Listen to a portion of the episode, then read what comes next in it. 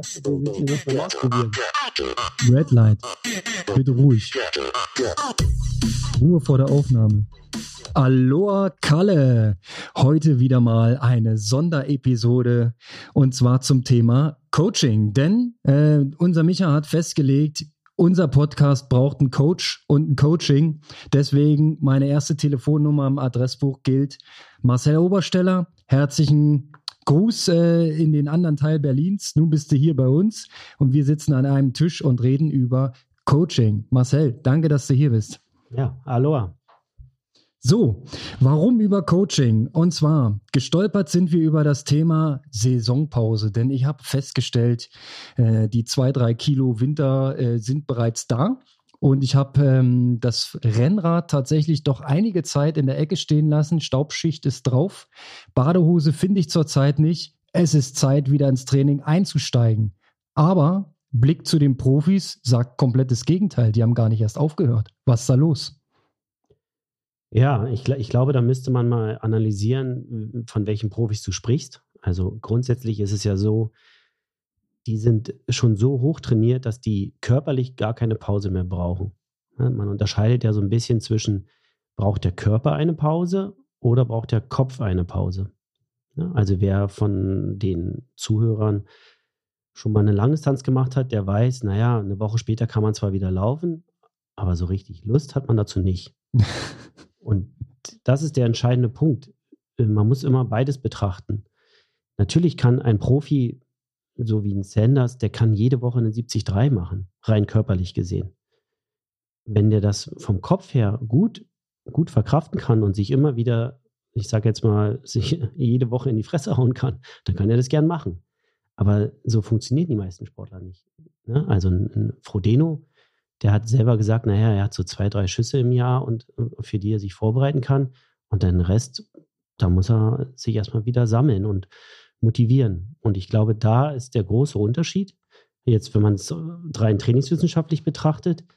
Aber ich glaube, warum die Profis jetzt schon wieder eine Langdistanz machen, so direkt nach Hawaii, ist, glaube ich, zum Beispiel bei dem Angert, würde ich mal vermuten, ich kenne ihn jetzt nicht persönlich, nur dass er bei uns beim Fitting war, der ist natürlich schlau. Der, der weiß ganz genau, naja, wenn ich eine frühe Quali habe, dann kann ich mich die ganze Saison auf die PTO konzentrieren.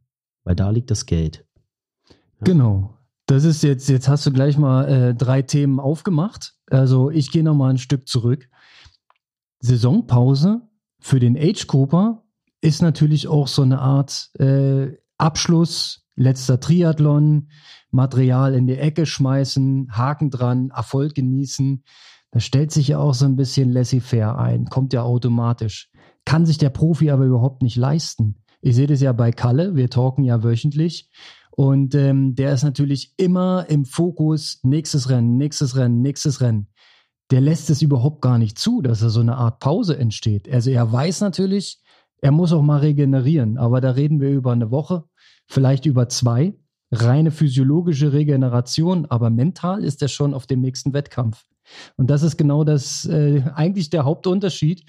Mich als Age-Grouper stresst ja kein Terminkalender. Ich habe ja meine nächsten Wettkämpfe geplant, vielleicht im Mai, Juni, Juli. Ja, und nicht am 6. Dezember oder so. Oder wann Bahrain ist, habe ich jetzt gerade nicht im Kopf. Auf jeden Fall Anfang Dezember geht es ja da schon weiter. Bleiben wir mal bei dem äh, Florian Angert-Beispiel, finde ich ganz spannend. Ähm, die frühe Quali, da war es jetzt gerade hängen geblieben. Kann ich als taktischen Grund natürlich verstehen, weil da hast du dann ein ganzes Fenster offen. Also ein Jahr ist es ja nicht, aber bis Oktober wieder. Es ist ja schon 10, 11 Monate. Da hast du natürlich freie Planung, wenn du jetzt das Ding wieder eintütest. Ja, das musst du aber natürlich irgendwie hinkriegen. Ja, na klar. Aber man sieht ja auch, dass die frühen Qualis, also äh, das klingt jetzt ein bisschen überheblich, aber die sind ja nie all out. Also die machen dann irgendwie einen Ironman in Kozume oder Arizona oder in China oder sonst wo und die machen den zwar sensationell gut, aber jetzt auch nicht so, dass es da nochmal um ein, eine Minute äh, geht. Ja? Und bei den Profis, die können halt auch nur drei, vier Langdistanzen im Jahr machen. Und die PTO-Tour, das sind gar keine Langdistanzen. Da können die wahrscheinlich sechs, sieben, acht PTO-Rennen machen. Ja, wenn es so viele gibt, ne? Also aktuell ist, wo ich die, die Planung, dass es vielleicht fünf geben soll, inklusive Collins Cup. Aber das, was du ansprichst, ist natürlich dieses 100-Kilometer-Format. Zwei Kilometer schwimmen, 80 Radfahren, 18 laufen. Ja, davon kann man sich als Profi sicherlich zwischendrin eine Handvoll stecken, ne? Und da ähm, sitzt aktuell ein bisschen Preisgeld. Genau. Und, ähm, und ein Angert und Co., die wissen natürlich, naja, wenn Blumfeld und Iden wieder auf die Kurzstrecke gehen, was sie ja angekündigt haben, dann fehlen die schon mal bei den Rennen. Also die Wahrscheinlichkeit, dass man als Profi, der bei einem äh, PTO-Rennen Top 10 schon mal gemacht hat, jetzt relativ gut auch Top 5 machen kann, weil die Kurzstreckler wieder zurück in den Olympiazyklus gehen, ähm, die ist schon relativ hoch und natürlich auch lukrativ und interessant. Alright, ähm, somit, somit klar, warum der Profi das versucht. Ja, das war ja auch schon früher so. Das gab es eigentlich schon, soweit ich mich an Triathlon Langdistanz zurückerinnern kann, dass nach Hawaii ähm, relativ bald meistens die, die nicht gewonnen haben, schnell nochmal irgendwo die Form auf die Straße geschmissen haben. Weil wahrscheinlich ist ja das Ausdauerniveau auch drei, vier, fünf Wochen später noch hoch. Man muss ein bisschen regenerieren, logisch, nochmal äh, sich neu zuspitzen auf einen, auf einen neuen äh, Wettkampfhöhepunkt und dann nehmen die das noch mit für die Planungssicherheit. Soweit klar, aber das ist ja für uns als den geneigten Age-Grupper jetzt nicht das Modell der Wahl, sondern ähm, wir machen es ja eher klassisch. Eine Saisonpause, wo man mal so ein bisschen alle fünf gerade sein lässt und nicht nach Plan trainiert. Und dann kommt irgendwann ähm, ein selbstgesetztes Datum, ob nun Anfang November oder Anfang Dezember. Manche fangen erst am 1. Januar an, ähm, völlig egal. Und da heißt es dann, so, ab jetzt geht die neue Saison los. Wir be beginnen uns vorzubereiten. Dann wird der Trainingsplan geladen in Trainingspeaks idealerweise und dann geht's los. Aber so mancher hat schon festgestellt, so einfach ist es nicht. Ne? Weil Trainingsplan laden ist ja nur die halbe Miete. Jetzt kommen wir zum Thema Coaching. Und ähm, ich habe jahrelang mich selbst so ein bisschen gecoacht, aber das ähm, führt einen natürlich auch irgendwo an Grenzen. Und äh, der Micha sagt, der Podcast braucht Coaching, genauso wie jeder Age-Grupper. Ähm, was ist Coaching für dich? In einem Satz, In einem Satz. in zwei, in drei, aber kurz. Aber ich kann viele Kommas benutzen. Kannst du. Okay. Ich glaube, Coaching ist eher so ein Überbegriff für begleiten. Ja.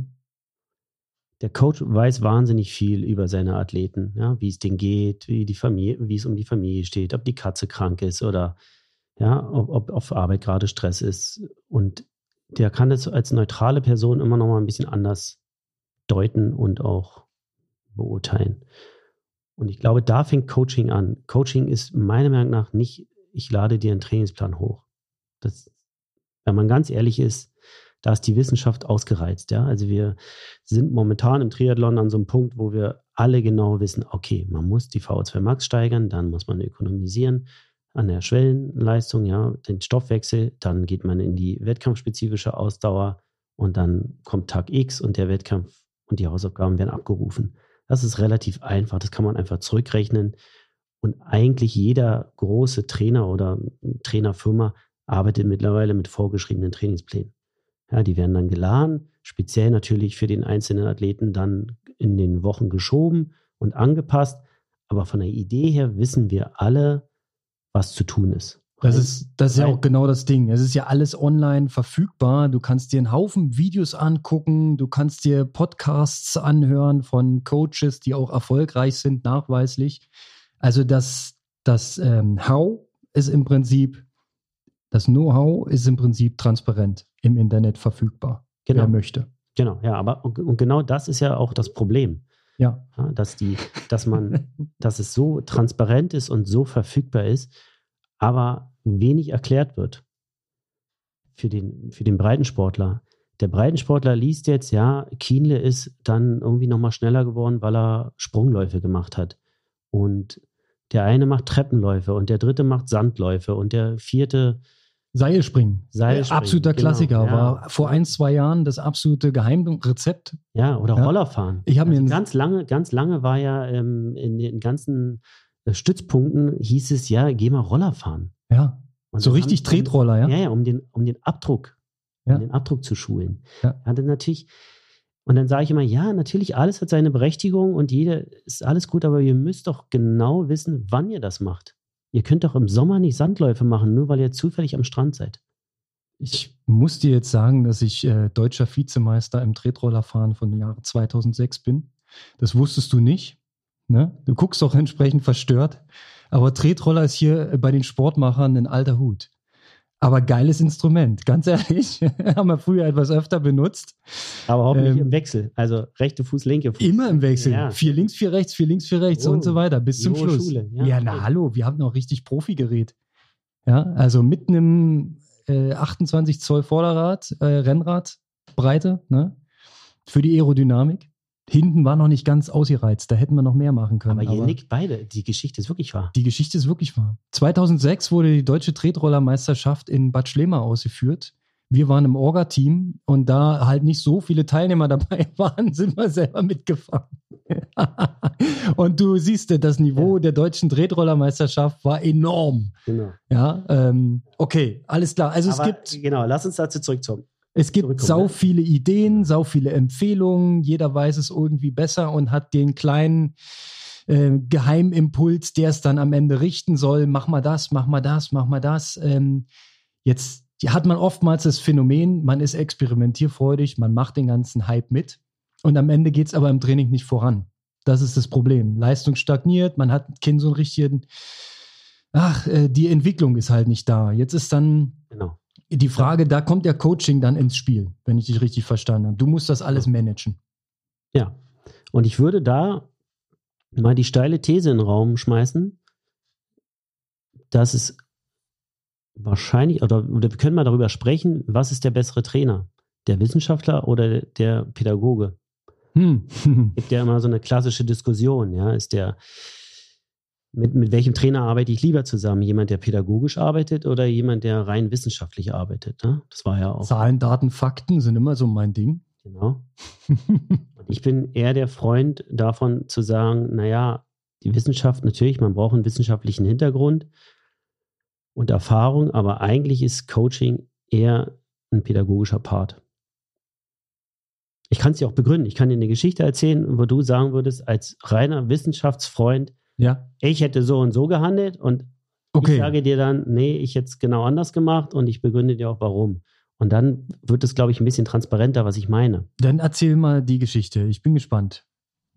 Okay, dann müssen wir ein bisschen ausholen. Also, das Phänomen im Kurzstrecken-Triathlon ist ja, dass ähm, es gibt in Deutschland mehrere Stützpunkte. Ich werde jetzt keinen besonders benennen, aber äh, es gibt mehrere Stützpunkte. Dort trainieren Athleten und die trainieren sozusagen alle dafür, irgendwann für Deutschland starten zu können. Bei der EM, WM und im besten Fall für Olympia. Das heißt, jeder der einzelnen Stützpunkte hat eigentlich das gleiche Ziel. Ich Mhm. möchte gerne Athleten hervorbringen, die irgendwann mal zu Olympia fahren. Jo. So, jetzt gibt es jedes Jahr immer für die U18 und U21 so Ausscheidungsrennen. Ja, das sind dann so Tests, da werden die dann eingeladen, alle müssen 800 Meter schwimmen und 5000 Meter laufen. Klassischer Kadertest, war Genau. schon früher so. Genau, Kadertest. ähm, Das ist vielleicht genau das Problem. Ne? so. Ähm, und ich war auch an einem dieser Rennen mit, mit zwei Schützlingen von mir, äh, die ich betreut ha habe, die dort äh, mitmachen durften. Und der Hintergrund ist, man muss Folgendes wissen. Die acht Besten, also acht Besten, Mhm. dürfen zur EM fahren. So war der Test ausgelegt. Also die acht Besten von allen drei Stützpunkten oder die von den einzelnen Landesverbänden, wer, wer noch einen Athleten hingeschickt hat, die dürfen zur EM fahren. Mhm. Ja, es geht also nicht darum, ob der Erster oder Achter wird, sondern die erst, also die acht Besten dürfen fahren. Okay, so viel ist erstmal, muss man, muss man dazu wissen. Jetzt gibt es an dem Stützpunkt A, Mhm. wir ihn mal, den Athleten 1. Ja. So, äh, ne? Also um keine Klarnamen zu sagen. Ja? Also Stützpunkt A, Athlet 1 und Stützpunkt B, Athlet 2. Richtig? Mhm. Ja, also Okay. ich, ich, Ja, ja, ich, ich zeichne mal schnell eine Matrix auf Genau. und äh, ich schreibe das mal So. mit. Athlet 1 hat. Athlet 2 noch nie geschlagen. Der war bisher immer, immer langsamer. Und es kommt dazu, dass beide ungefähr gleich schnell schwimmen. Und zwar mit Abstand schneller als alle anderen. Mhm. Also die gehen 30 Sekunden vor allen anderen auf die 5 Kilometer Strecke. Mhm. Jetzt sind es auch noch gute Läufer. Das bedeutet, naja, höchstwahrscheinlich machen die das Ding unter sich aus. Ja, Platz 1 und 2. Mhm. So, Athlet 1 hat aber Athlet 2 noch nie geschlagen. Athlet 1 läuft 4,8 Kilometer hinter Athlet 2 und zwar direkt dahinter. Also Mhm. Athlet 2 macht nur das Tempo. Und 200 Meter vor dem Ziel kommt eine Ansage von dem Trainer quer über den Platz, dass er sprinten soll. Also Athlet 1. Mhm. Athlet 1 zieht an Athlet 2 vorbei, also gleich auf. Die sprinten 200 Meter wie verrückt. Und Athlet 1 läuft als erster über die Ziellinie. Schlägt erstmalig. Schlägt erstmalig Athlet 2. Ist also besser. Ist, ist, auf dem Papier, ist auf dem Papier besser. Nach, So, nach DTU-Deutsch ist er dann besser. genau. Ja, So, und jetzt okay. vermute mal, was passiert. Naja. Also man muss dazu sagen, alle Stützpunkttrainer sind da, alle Landestrainer sind da und natürlich potenziell die Athleten, die irgendwann mal richtig gut sind. Also da du die, die Geschichte jetzt so en Detail erzählt hast, vermute ich mal, ähm, dass der Athlet, der im Sprint den fleißigen Führungsläufer übertäubelt hat, dass der am Ende irgendwo hin darf zu irgendeinem Wettkampf und der eigentlich bessere physiologisch nicht. Die Frage ist ja, war das schlau, an dem vorbeizulaufen oder war es nicht schlau? Naja, für einen selber war es natürlich taktisch klug. 4,8 Kilometer im Windschatten laufen, Tempo machen lassen und dann im Sprint gewinnen. Okay. So gewinnst du Olympia. Würde man jetzt sagen, wenn man rein wissenschaftlich an die Sache rangeht. Ja. Jetzt ist es aber so, wir sind alle menschlich. Und auf dem ganzen Platz haben ungefähr zehn Trainer über den Platz gebrüllt, was das für eine unsportliche Aktion war. Ja. Zehn Trainer aus den Landesverbänden schreien den Trainer von dem Athleten eins an. Was es soll. Und der läuft die ganze Zeit dahinter und jetzt noch vorbeizulaufen. Es geht doch hier um nichts. Und na, jetzt hätte der ruhig den ersten Platz lassen können. Und der Trainer von dem Athleten geht zu seinem Athleten hin und beglückwünscht den Und feiert ihn. und feiert. Und feiert ihn für äh, richtig geil den abgezogen. Genau. Okay. Naja, gut, da sieht man gleich auf mehreren Ebenen Probleme.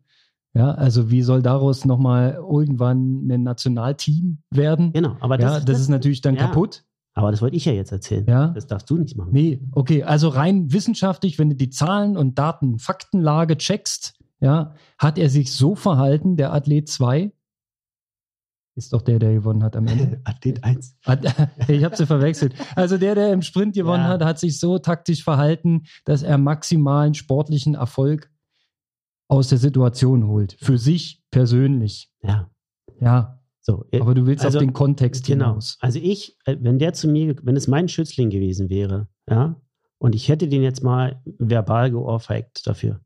Ich hätte gesagt, das geht gar nicht. Ja, Ich sage, du kannst nicht hier bei so einem Rennen, du gehst jetzt sofort hin und entschuldigst dich. Und du gehst sofort zu dem Trainer von ihm und entschuldigst dich auch. Weil die Idee, die dahinter steckt, ist ja genau das, was du sagst. Das sind die zwei besten, die wir momentan in Deutschland haben. Das heißt, die Wahrscheinlichkeit, dass die die nächsten zehn Jahre immer wieder bei Wettkämpfen zusammen für Deutschland starten, die Wahrscheinlichkeit, dass die die nächsten zehn Jahre in allen Trainingslagern zusammen unterwegs sind und sich gegenseitig motivieren müssen, die ist wahnsinnig hoch. Und Athlet 1 wird von niemandem mehr gemocht. hm. Also, das ist der eine Punkt. Der wird, keiner will denen mehr helfen. Es wird auf Wie jeden der Fall kein Frodeno-Unger Dream Team. Wie, wie soll das der, kannst genau, du vergessen. Das Wie Ding soll- ist durch, ja. wie soll denn in, bei einem Weltcup oder äh, besten Fall Olympia, wie soll denn Athlet 2 nochmal so motiviert sein, um Athlet 1 nach vorne zu fahren, weil er die Flasche verliert oder keine Ahnung. Das passieren so viele Dinge, das muss ein Team werden. Hm. Da, da würde ich sagen, ey, kein Trainer kann den leihen, kein Stützpunkt, Kein, die gehen alle wieder zurück in ihre Landesverbände, erzählen diese Geschichte, das geht runter in die Vereine und alle Triathleten dieser Welt in Deutschland können den nicht leiden. Und der weiß gar nicht warum, weil er hat ja gewonnen. Hm. Aber, Aber die das war- Aktion an sich ist natürlich überhaupt psychologisch, pädagogisch das abgrundtief, das Schlimmste, was er hätte machen können. So wie du es erzählt hast, ist aber der arme Athlet ja nur das ausführende Organ Genau. und der Trainer hat den Ja. Impuls gegeben und hat eigentlich das Ding verbockt. Na klar. Die, Ja. Was machen wir denn an den Stützpunkten oder als Trainer?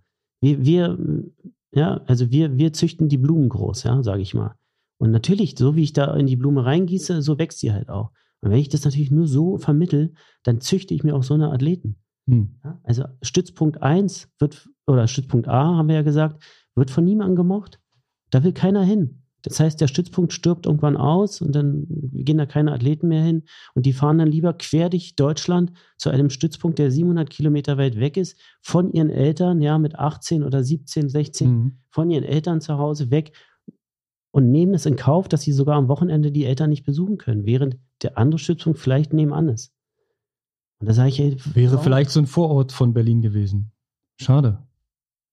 Ja, und da sage ich, wieso, wieso setzt er da solche Trainer hin? Weil die halt irgendwie Trainer A, B, C sind? Oder äh, Ja, muss okay, das ist, aber das ist jetzt natürlich der, den, das, das absolute äußerste Ende vom, vom Coaching, worüber du gerade gesprochen hast. Das ist ja, das ist ja ein Extrembeispiel. Genau, aber, aber- es zeigt aber- wunderbar, worauf es hinauskommt. Genau. Ne? Und äh, das ist natürlich auch in den Alltag übernehmbar. Äh, es geht ums große Ganze.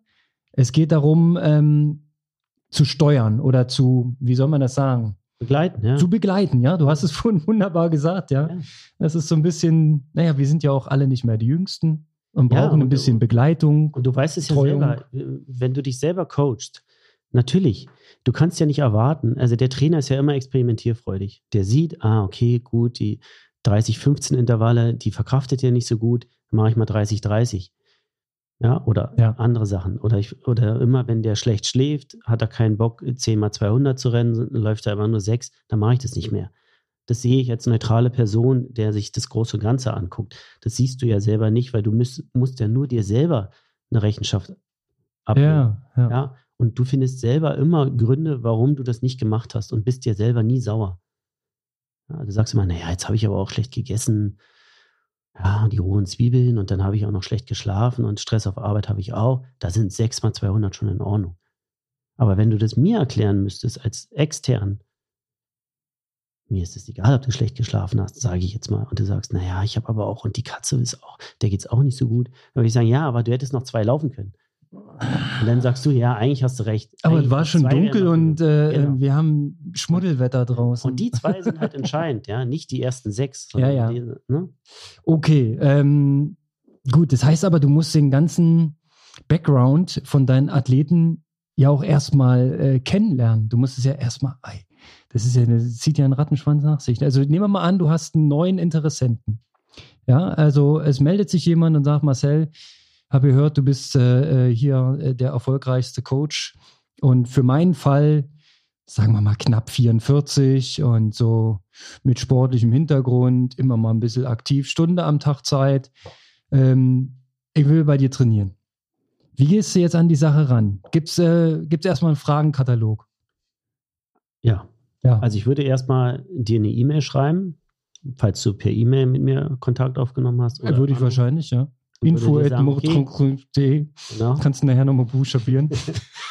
Dann würde ich sagen, so pass auf, äh, schreib dir mir für das nächste Telefonat folgende Dinge auf. Was sind Ja. deine Ziele? Wo kommst du her?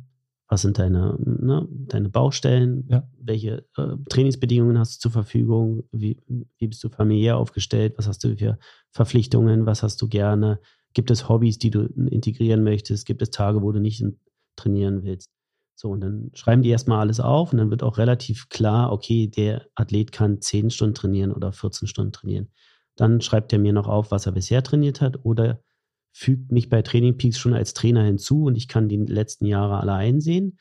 Und dann machen wir ein, so ein Anamnesegespräch, das dauert ungefähr eine Stunde per Telefon, wo ich dann mir alles aufschreibe. Ne? Mhm. Ist er verheiratet? Ja, nein. Hat er Kinder? Leben die getrennt? Äh, äh, macht er Wochen? Legst eine schöne Akte an. genau. Ja. Eine richtig, genau, eine richtig schöne Akte. Nee, du musst ja alles wissen, ja, Genau. so wie du es gerade beschrieben hast, ja, Und bis dann- hin zur Katze. Genau. Und dann Ja. weiß ich, okay, es gibt Läufe, die macht er mit Hund. Ja, Ja, und da lässt er sich ziehen, da, da, da ist er dann ein bisschen schneller und dann gibt es wieder Läufe, die macht er gerne mit, äh, weiß ich nicht, mit einem Bekannten und der ist halt viel langsamer und die möchte er aber integrieren ja, und dann legen wir, dann würde ich Ihnen erstmal sagen, was, was er in den letzten Jahren gemacht hat, wo ich da mein, das Potenzial sehe und dann würden wir anfangen. ja. Und dann gibt es bei mir sogenannte Trainer-Talks. Also die Athleten haben immer die Möglichkeit, jede Woche 15 Minuten so einen Slot zu buchen, wo sie genau wissen, wo sie mich erreichen. Und wenn sie mehr zu erzählen haben oder wir haben Redebedarf, dann buchen sie sich zwei Slots, sodass ich jede Woche mit einem Athleten einmal telefoniere. Ja, Und eigentlich ist das Coaching, es beginnt damit, ja, mit dem Telefonieren, mit, dem, mit der Kommunikation. Das ist halt für mich das Allerwichtigste. ja. Also es ist nicht der schnöde Trainingsplan. Nein. Der ist, ich meine, klar, also diese Einstrukturierung mit Base, Build, Peak äh, oder wie auch immer du es nennst, ja, wir haben früher im Studium haben wir es anders gelernt. Ja. Ja, eine Grundlagenphase, eine Aufbauphase, ist ja ungefähr dasselbe, nur in Deutsch. Ne? Aber das Prinzip hat sich eigentlich wenig geändert. Genau. Ne, du musst jetzt die Voraussetzungen schaffen. Jetzt ist Winter. Ja. Jetzt musst du den, im Winter wird der Renner gemacht, hieß es früher, ne? Ja, richtig. Ja. richtig. Und dann musst du jetzt mal gemeint, ran. äh, anders gemeint damals, aber die Idee ist genau das Gleiche. Das Ja. bei mir auch so. Aber vielleicht nochmal äh, abschließend zu der Saisonpause. Also ich finde, jeder Breitensportathlet Athlet soll ruhig eine Saisonpause machen. Ja, weil die brauchen die alle für den Kopf. Und wir, sind wir mal ganz ehrlich, Triathlon, wir wären ja Sozialgruppe. Äh, das ist richtig. Wir sind ja, wir- also Werden oder keiner, sind. Also keiner nimmt mehr am, am Sozialleben, ja, keiner war mehr in Kinos, keiner trifft Freunde, keiner äh, war mal irgendwo ein Bier trinken und äh, nutzt die vier Wochen und trefft euch mit allen möglichen Leuten, damit die überhaupt noch Kontakt zu euch halten wollen. Ja, weil sonst äh, sind wir irgendwann alleine unterwegs. Nee, ich bin auch äh, absolut pro Saisonpause. Ich habe das früher auch äh, zelebriert. Da war äh, tatsächlich das Rennrad bis zum ersten Trainingslager im Frühjahr unbenutzt. Das war vielleicht ein bisschen zu lang. Ja, im Zeitalter von ähm, Smart Trainer und Swift ist das jetzt komplett anders. Ja, Weil du jetzt hast wahrscheinlich noch die, die Riegel vom Wettkampf oben drauf gehabt, oder? teilweise. Ja, Wir haben schön mit Tesaband draufgeklebt. Ey, diese ganze, ähm, ich hätte beinahe ein, ein komisches Wort benutzt, aber den ganzen Mist habe ich mitgemacht. Natürlich, selbstverständlich. Das war halt 2005, 2006, war das so Standard. Ja. Ne? Also manche haben sich einen Maßriegel draufgeklebt, hatten lange Haare. Will dazu ja nichts weiter sagen, aber ähm, Saisonpause war halt so. Das Fahrrad stand in der Ecke. Ähm, es hieß quasi sportlich betätigen, ja, aber jetzt nicht planmäßig. Und irgendwann hat man dann angefangen, äh, schwimmen vielleicht oder ein bisschen laufen. Radfahren kam bei mir ganz am Ende. Das hat sich aber tatsächlich mit, den letzten Jahren ähm, komplett gewandelt, weil das Fahrrad im Prinzip mit diesen Smart-Möglichkeiten und mit dem Trainieren zu Hause, auch in der dunklen Jahreszeit, ist eigentlich die äh, Allzweckwaffe. Ähm, Und damit kannst du ja eigentlich vorbereitend alles trainieren. Ne? Genau. Ja, also man muss dazu sagen, wir hatten früher klassische Winter. Ne? Ja, da Also war halt kein draußen- Radfahren. Genau, da ist Also- draußen keiner gefahren.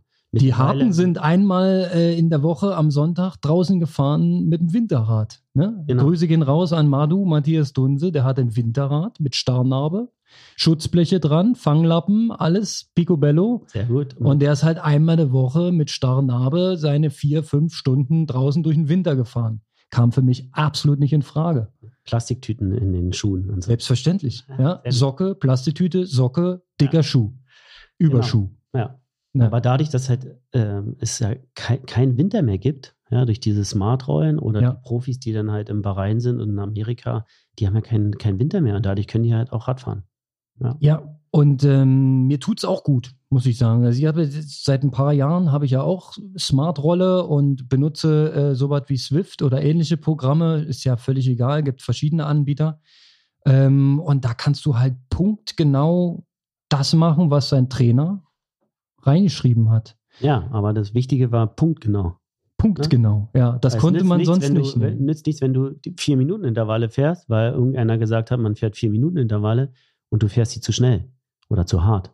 Ja. Das ist toll, dass du das kannst, aber das willst du vielleicht nicht machen, gerade trainieren, weil wenn du ein Stoffwechseltraining machst, nützt dir ja ein Laktattraining nichts. Oder ja, ein Laktatverträglichkeitstraining.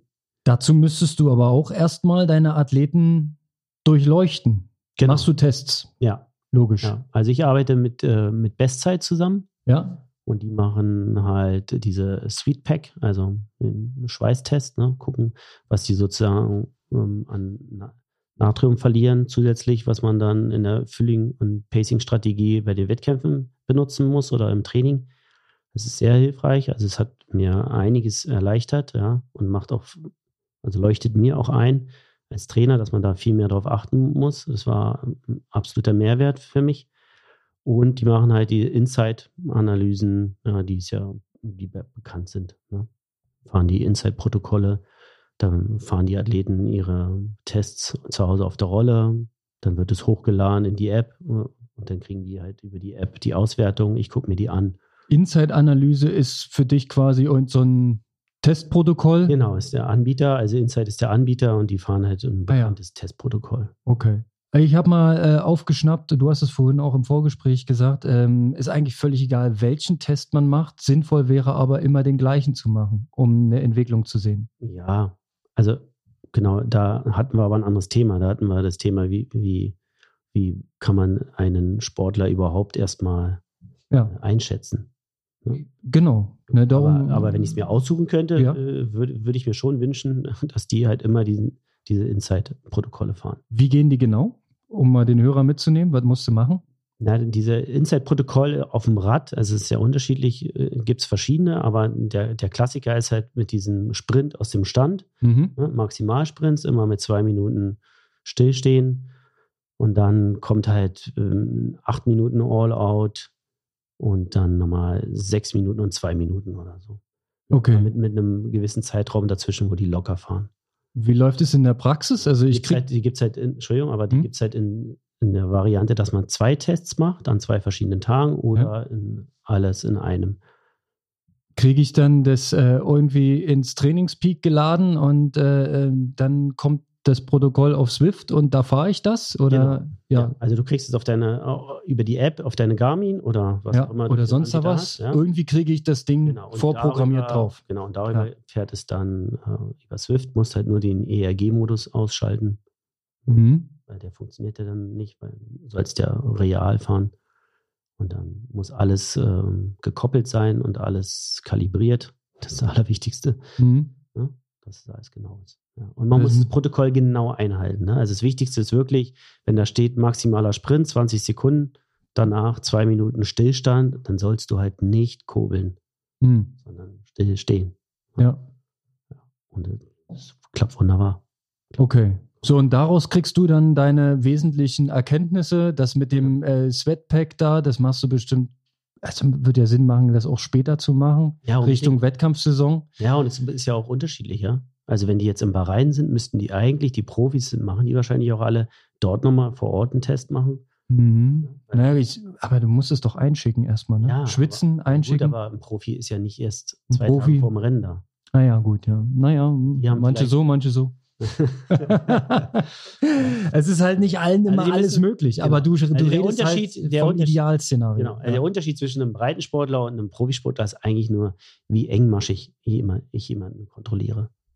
Ja, also da äh, schnappen wir ja auch allerhand auf ähm, von den Norwegern, dass die halt wirklich ja alles machen. Ja. Was ist, äh, alles, was man irgendwie messen kann heutzutage, wird ja Ja. gemessen. Und dann musst du halt aus dem ganzen Datensalat jemanden haben, der da was erkennt. Genau. Ja, und äh, dass es irgendwie funktioniert, finde ich, sieht man in, im Rückblick nochmal ganz besonders. Ähm, der Ironman Cozumel war ja dieses Jahr schon wieder. Der Sieger, Dietliff, äh, ist knapp unter drei Stunden den Marathon gelaufen. Jetzt gucke ich in ein Jahr zurück. Da hat ein Blumenfeld dort gewonnen und ist die gleiche Radzeit gefahren. Ich weiß nicht genau, wie die Bedingungen waren. Ich war ja nicht vor Ort, ne? Ähm, ist aber den Marathon in 2,35 gelaufen. Der hatte offensichtlich mit der schwülen Hitze keinerlei Probleme. Und das kann man wahrscheinlich dann auf sein Know-how, sein erworbenes äh, Testwissen und das Umfeld schieben. Nicht zuletzt auf seinen Coach, der da wahrscheinlich die richtigen Schritte eingeleitet hat. Anders geht's nicht. Ja, ja. ja keine Ahnung, jetzt, wie sie das gemacht haben. Ja, es, es, so Ferndiagnosen ist immer schwer. Wer weiß, was da war. Aber dafür sind wir bekannt. Und ja, und äh, wie, welche Zeit hatte denn der zweite? War der eine Minute hinter ihm oder war der vielleicht 20 Minuten hinter ihm? Da, da würde ich auch nicht 2,35 laufen. Also es bringt. Naja, es waren dann am Ende noch drei Minuten, aber es wurde schon rasant weniger. Aber, ey, ja, aber vielleicht hat er das auch kontrolliert gemacht. Das, also solange man die Athleten nicht selber fragt, würde ich da wirklich ungern Ferndiagnosen geben. Ich meine nur, war ein Beispiel. Von der Idee äh, her weiß ich, was du meinst, ja. ne? aber jetzt kennen wir alle diesen Markus Dietlev nicht. Wer weiß, vielleicht hat er auch war er zwischendurch auch 20 Minuten auf Toilette. Wir wissen es nicht. Naja, das, ist, das hätten die Splitzeiten schon verraten. Also das war er nicht. Aber äh, wie auch immer. 20 Mal eine Minute auf Toilette. jede Runde, jede Runde. Immer kurz vor der ja. Zeitmessung, ja, genau. Alright, ähm, gut. Marcel, jetzt muss ich mal äh, den Bogen kriegen. Wir haben ja hier äh, eine ganze Menge Hörer aus der Region, Berlin, Brandenburg, äh, Sachsen, Leipzig, Altmark und so weiter. Wir sind im Osten verankert. Ähm, hast du irgendein Gimmick, was du unseren Hörern mal so mitschmeißen kannst? Nehmen wir mal an, wir haben jetzt so zwei, drei Hörer da draußen, die Bock haben auf Coaching. Jetzt muss ich dir was aus dem Kreuz leiern. Hast, äh, kannst du ein Angebot machen? Warte mal, ich schalte mich mal ein. Ich, ich hoffe, man hört mich, ja. Ich habe gerade zugehört und überlegt, Aloha Kalle, Podcast-Hörer, sollten die erfolgreichsten Athleten sein bei Volkstriathlon, Veranstaltungen, Ironmans. Wie machen wir das? Da, da komme ich jetzt ins Spiel. Da jetzt muss ich mir was genau. einfallen lassen. Okay. Du, du, du, musst dir was einfallen lassen und du musst halt uns immer also sagen. so aus der kalten. Darfst du pädagogisch sagen. Pädagogisch. Also, Wann müssen wir denn anfangen allgemein? Pädagogisch wäre jetzt, äh, da, da, müsste man ja, oh, äh, ja, dann würde ich jetzt mal einen Anker setzen und sagen, wer mir innerhalb von 72 Stunden eine E-Mail schreibt, mit dem Stichwort Aloha. Ja, passend. Äh, passend, ja. Äh, Aloha kriegt von mir äh, die, weiß ich nicht, die, die zwölf Monate Trainingsplan kriegt er einen Monat geschenkt. Okay, also zwölf Monate für elf Monate, so als kleinen Teaser und Stichwort Aloha. Sag deine E-Mail-Adresse nochmal so, dass man sie auch wirklich eintippen kann. Info-Ad ist Info, richtig. Ja? Info-Ad ist schon mal einfach, ne? Und dann die Buchstaben MO. Für Marcel Obersteller. Richtig. Und dann TRNG. TRNG für Training. Genau, Abkürzung Training und dann .de. Ja, hey, das kann Zeit mit Hashtags und so muss man. Muss ja, man nee, nee, ich finde deinen Markenauftritt ja wirklich auch geil, muss ich sagen. Ich verfolge dir auf sämtlichen Kanälen. Es gibt ja auch geile Klamotte und alles drum und dran, aber das kann sich jeder selber angucken. Mutring, Mutring. Genau. Mutring. Mutring.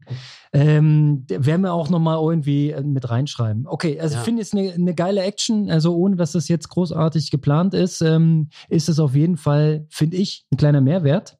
Und ähm, noch eine Idee an die äh, Schnittstelle, die Micha gerade reingeworfen hat. Ach so, übrigens, äh, äh ja? apropos Gimmick, ne? Wer sich zum 1.12. Äh, startet, der kriegt ja sogar dieses Jahr noch das Weihnachtsgeschenk. Weihnachts bei dir ja. gibt es Weihnachtsgeschenke? Ja, ja, klar.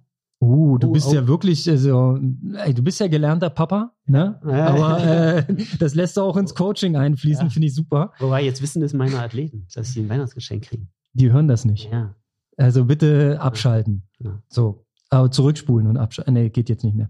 Ähm, pass auf, ich hatte noch eine, eine, eine kleine Idee. Du musst mal sagen, ob das irgendwie realistisch ist. Können wir nicht, sagen wir mal, für die ersten zwölf Wochen ab Dezember ähm, mal so einen kleinen Praxistipp für die Hörer geben. Dass wir irgendwie sagen, erste Woche machst du das, zweite Woche machst du das, dritte Woche machst du das. Ähm, einfach nur grob. Weil wir wissen ja, das Coaching beinhaltet viel mehr, vor allem das Gesamtbild, das Pädagogische. Aber wenn wir jetzt zum Beispiel auf den gängigen Standard gehen, so ein Raster kann man ja schon mal irgendwie einwerfen. Ja. Also die Kerneinheiten sind ja eigentlich fast identisch. Man könnte, äh, sagen wir mal, immer montags einen 20-minütigen Teaser machen mit in dieser Woche kommen folgende Kerneinheiten auf dich zu. Achte darauf, dass du Einheit 1 und 3 nicht tauscht und Ja. Mische dir die äh, Einheiten in deine Tage so, wie sie laufen. Ja. Und wa was die Und besonders, was die wichtigen Punkte Genau. sind. Das kann man machen. Weil ich bin ja ein Freund davon, äh, ich, ich kürze gern.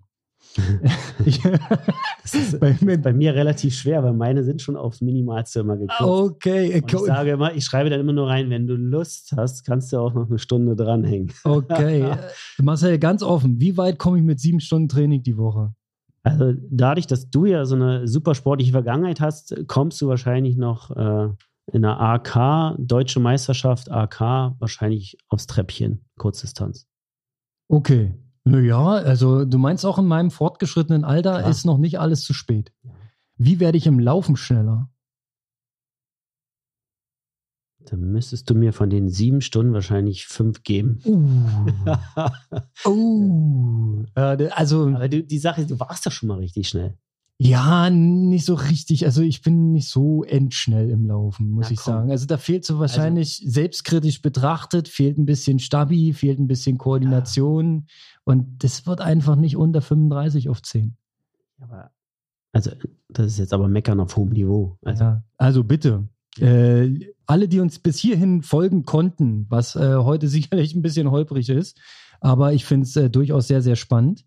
Schreibt uns mal kurzes Feedback, Instagram, sonst was, ihr findet uns. Ähm, wöchentlich einen kleinen Teaser, aber wir begrenzen das wirklich. Das können wir nur so in der Anfangsphase jetzt machen, sonst wird das ja zu detailliert. Das wird ja dann individuell.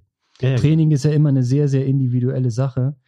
Und was wir heute über Coaching gehört haben, ist ja dann tatsächlich sowas wie betreutes Wohnen.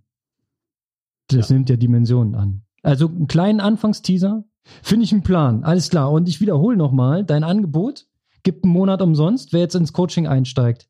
Bei Marcel Oberstaller Training. Info mutzrund.de. Und Stichwort Aloha. Nicht vergessen. Ich schreibe das nochmal in die Show Notes. Ja, Micha schreibt das da rein. Das finde ich gut. Und da kann man ja auch eine E-Mail-Adresse mit reinpinseln. Ähm, okay. Und ich überlege mir mal ganz genau, ob ich dir mein ganzes Privatleben teilen möchte oder ob ich lieber Self-Coaching mache. Okay, mach.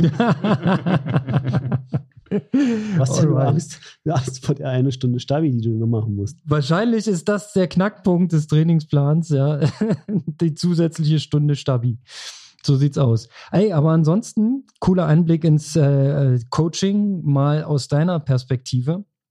Denn äh, was da alles dranhängt, kann sich, glaube ich, der normale Trainingsmensch, Sportler gar nicht vorstellen. Aber so ist es eben, ne? Es ist nicht nur Blaupause, Trainingsplan und dann geht's los, sondern jedes Mal nachsteuern, fummeln, sprechen.